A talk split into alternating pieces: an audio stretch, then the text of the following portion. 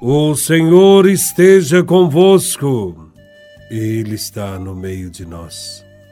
Proclamação do Evangelho de Nosso Senhor Jesus Cristo, segundo São Lucas, capítulo 7, versículos de 11 a 17. Glória a vós, Senhor. Naquele tempo, Jesus dirigiu-se a uma cidade chamada Naim. Com ele iam seus discípulos e uma grande multidão.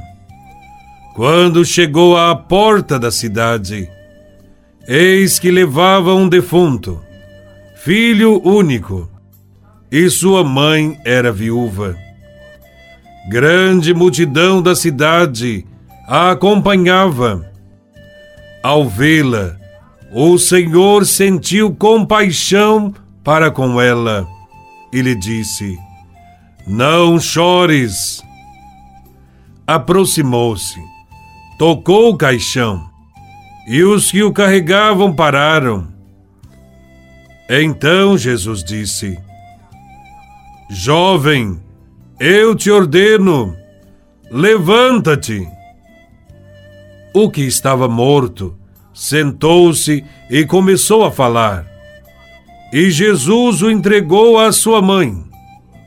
Todos ficaram com muito medo e glorificavam a Deus, dizendo: Um grande profeta apareceu entre nós, e Deus veio visitar o seu povo.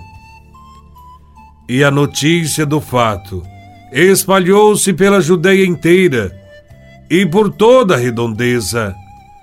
Palavra da salvação. Glória a vós, Senhor. No Evangelho de hoje, aprendemos que Jesus veio encontrar os homens aflitos e derrotados pelo drama da morte. Jesus, acompanhado pelos discípulos e por uma grande multidão, chega às portas da cidade, justamente na hora em que muita gente está acompanhando a procissão de enterro até o lugar da sepultura. São dois cortejos, um que chega às portas da cidade e um que está saindo. No primeiro cortejo está Jesus que vem acompanhado por uma grande multidão, radiantes de alegria, felizes, porque seguem o Cristo com passos rápidos. O segundo cortejo, ao contrário, estão todos tristes, pesarosos, desesperados e caminham a passos lentos e de cabeça baixa, estão carregando um jovem que está morto. É fácil perceber o que representam os cortejos. O primeiro é a comunidade dos cristãos, radiantes de alegria, porque está junto do seu Senhor, que a conduz para a vida. O segundo cortejo é a humanidade, que ainda não encontrou Cristo, está caminhando derrotado para a morte. Um dia, o caminho da comunidade cristã e o caminho dos homens sem esperança se cruzam. Neste encontro, os cristãos não se deixam envolver pelo choro, pelo desespero. Ao contrário, o Senhor se compadece do povo abatido e desesperado e ordena que interrompa a caminhada em direção à morte e lhe diz: Não chores mais. Toca-os com a mão e ordena: Levanta-te, ou melhor, ressuscita. A palavra de Jesus produz uma mudança radical. O choro transforma-se num canto de alegria. Os dois grupos se unem num único grito de entusiasmo. E todos glorificam o Senhor, exclamando: Um grande profeta surgiu entre nós, e Deus visitou o seu povo.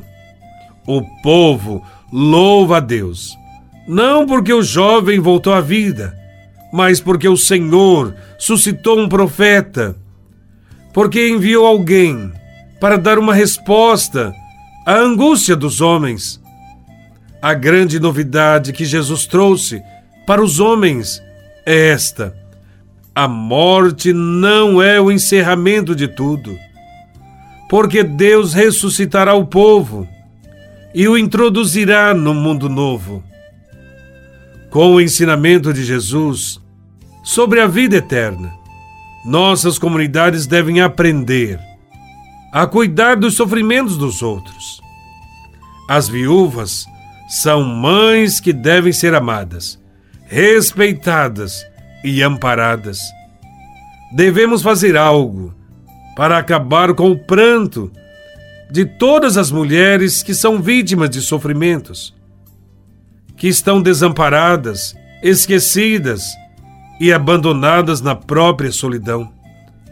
Devemos ajudar todos os que choram e necessitam de compaixão. Jesus também faz aos jovens de hoje o mesmo pedido desse Evangelho: levanta-te.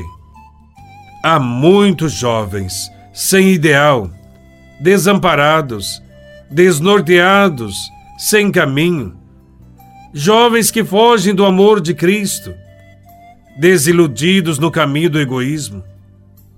Muitos morreram para a vida, estão dormindo.